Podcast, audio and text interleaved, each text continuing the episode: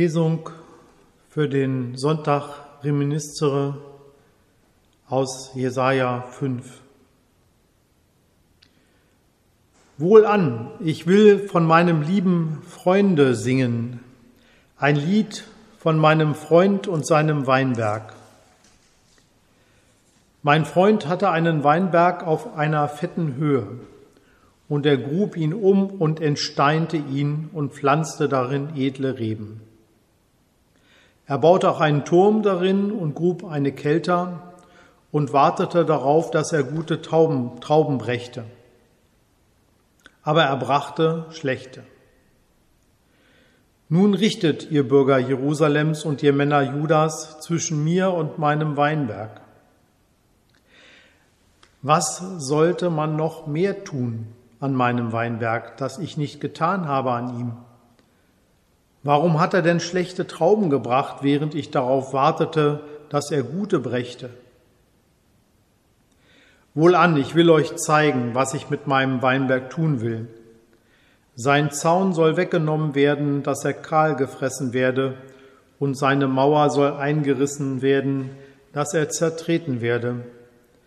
Ich will ihn wüst liegen lassen, dass er nicht beschnitten noch gehackt werde, sondern Disteln und Dornen darauf wachsen, und will den Wolken gebieten, dass sie nicht darauf regnen. Des Herrn Zebaoth Weinberg aber ist das Haus Israel und die Männer Judas seine Pflanzung, an der sein Herz hing. Er wartete auf Rechtsspruch und siehe, da war Rechtsbruch, auf Gerechtigkeit und siehe, da war Geschrei über Schlechtigkeit.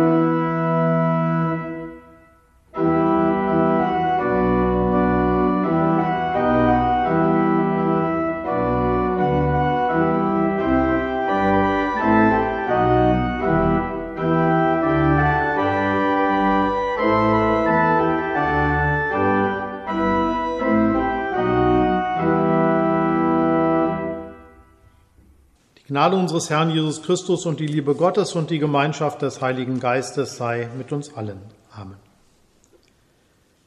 Liebe Gemeinde, am vergangenen Sonntag habe ich Frank-Walter Steinmeier zugehört. Das waren seine Worte.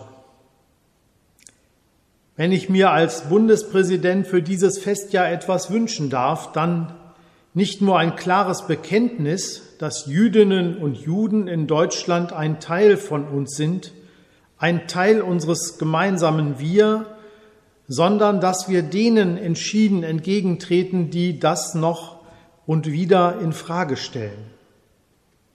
Die Erinnerung an 1700 Jahre wechselvoller gemeinsamer Geschichte lehrt uns, die Bundesrepublik Deutschland ist nur vollkommen bei sich, wenn Juden sich vollkommen zu Hause fühlen. Das zu gewährleisten, das ist Auftrag aus 1700 Jahren Geschichte jüdischen Lebens in Deutschland.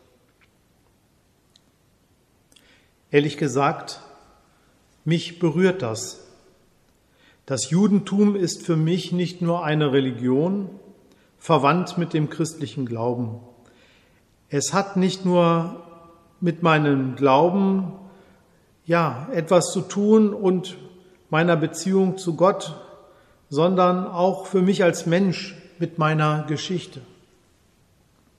Als Deutscher frage ich mich seit meiner Schulzeit, wie es dazu kommen konnte, dass Deutsche jüdischen Glaubens unter den Nachbarn ihrer, unter den Augen ihrer Nachbarn ausgegrenzt dann verprügelt und erschlagen, schließlich abgeholt und in KZs umgebracht werden konnten.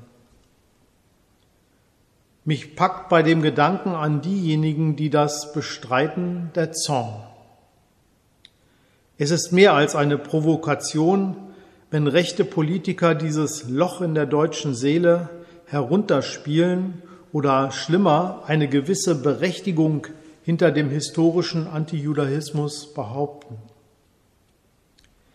Seit ich denken kann, haben sich meine Lehrer und all die Menschen, die mich geprägt haben und die für mich Bedeutung haben, bemüht, dafür zu sorgen, dass sich Vertrauen aufbauen kann zwischen den Kindern der Opfer und den Kindern der Täter.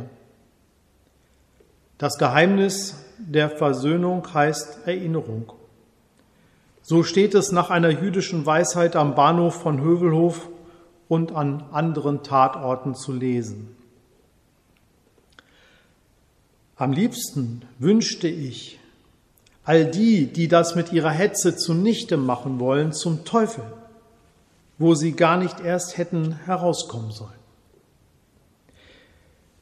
Damit stelle ich bei unserem heutigen Wort aus dem Propheten Jesaja fest, bin ich in guter Gesellschaft. Das Weinberglied, das wir gehört haben, ist ein fester Bestandteil der jüdischen und auch der christlichen Tradition. In der hebräischen Bibel findet sich das Bild vom Weinberg oft mit dem Liebesverben verbunden.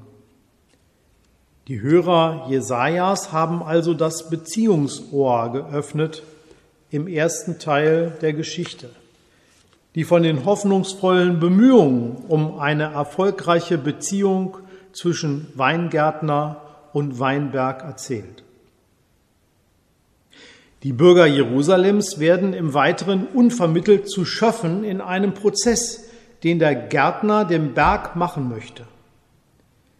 Denn was er erlebt hat, dass der Berg trotz all seiner Mühe keine Früchte trägt, empfindet er als äußerst unfair. Eine Zurückweisung seiner Liebesmühe, Missachtung seiner Wohltaten. Was nun folgt, sind klipp und klare Drohungen.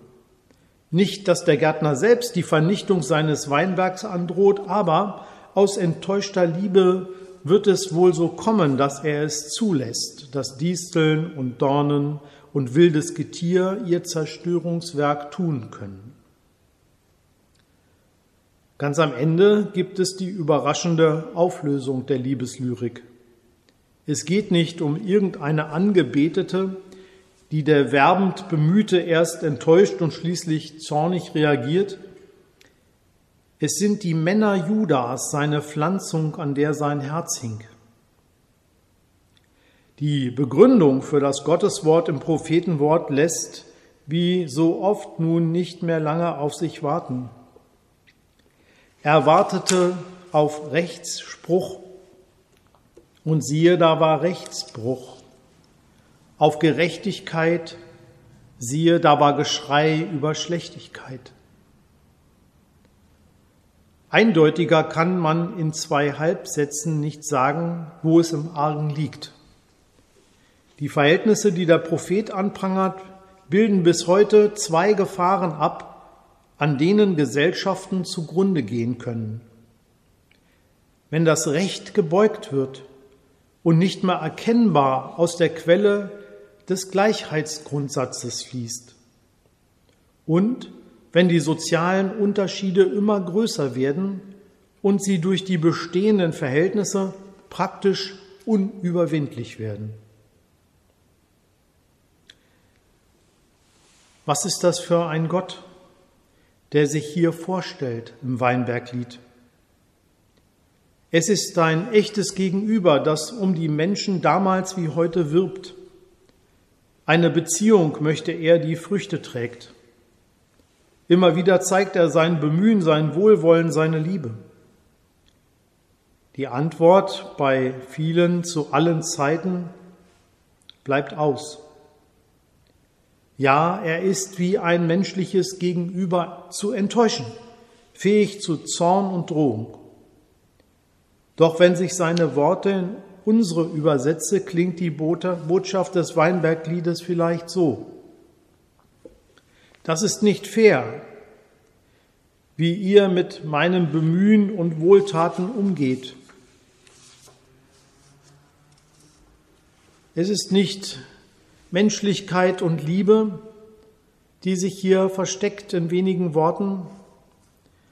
Wenn wir gemeinsam mit den Menschen jüdischen Glaubens dieses Beziehungsangebot hören und annehmen, dann können wir unmöglich zulassen, dass Dritte uns gegeneinander ausspielen. Dann dürfen wir festhalten an diesen gemeinsamen Wurzeln, aus der Quelle der Gottesbeziehung, dem Glauben im christlich-jüdischen Sinne schöpfen und uns immer wieder versöhnen lassen und zur Versöhnung bereit sein. Ob sie geschieht, ist für uns nicht verfügbar. Doch alles, was den Hass und die Lüge befördert, muss uns abgrundtief verhasst sein und wir müssen bereit sein, für unsere Überzeugungen zu kämpfen. Ich könnte manchmal vor Wut und Enttäuschung aus der Haut fahren. Ich könnte es, aber ich tue es nicht. Und ihr werdet schon sehen, wohin das führt, eure Missachtung. Im tiefsten Inneren höre ich von Gott, der damit in unbegreiflicher Weise sagt, ich liebe euch trotzdem. Amen. Der Friede Gottes, welcher höher ist als unsere Vernunft, der bewahre unsere Herzen und Sinne in Christus Jesus. Amen.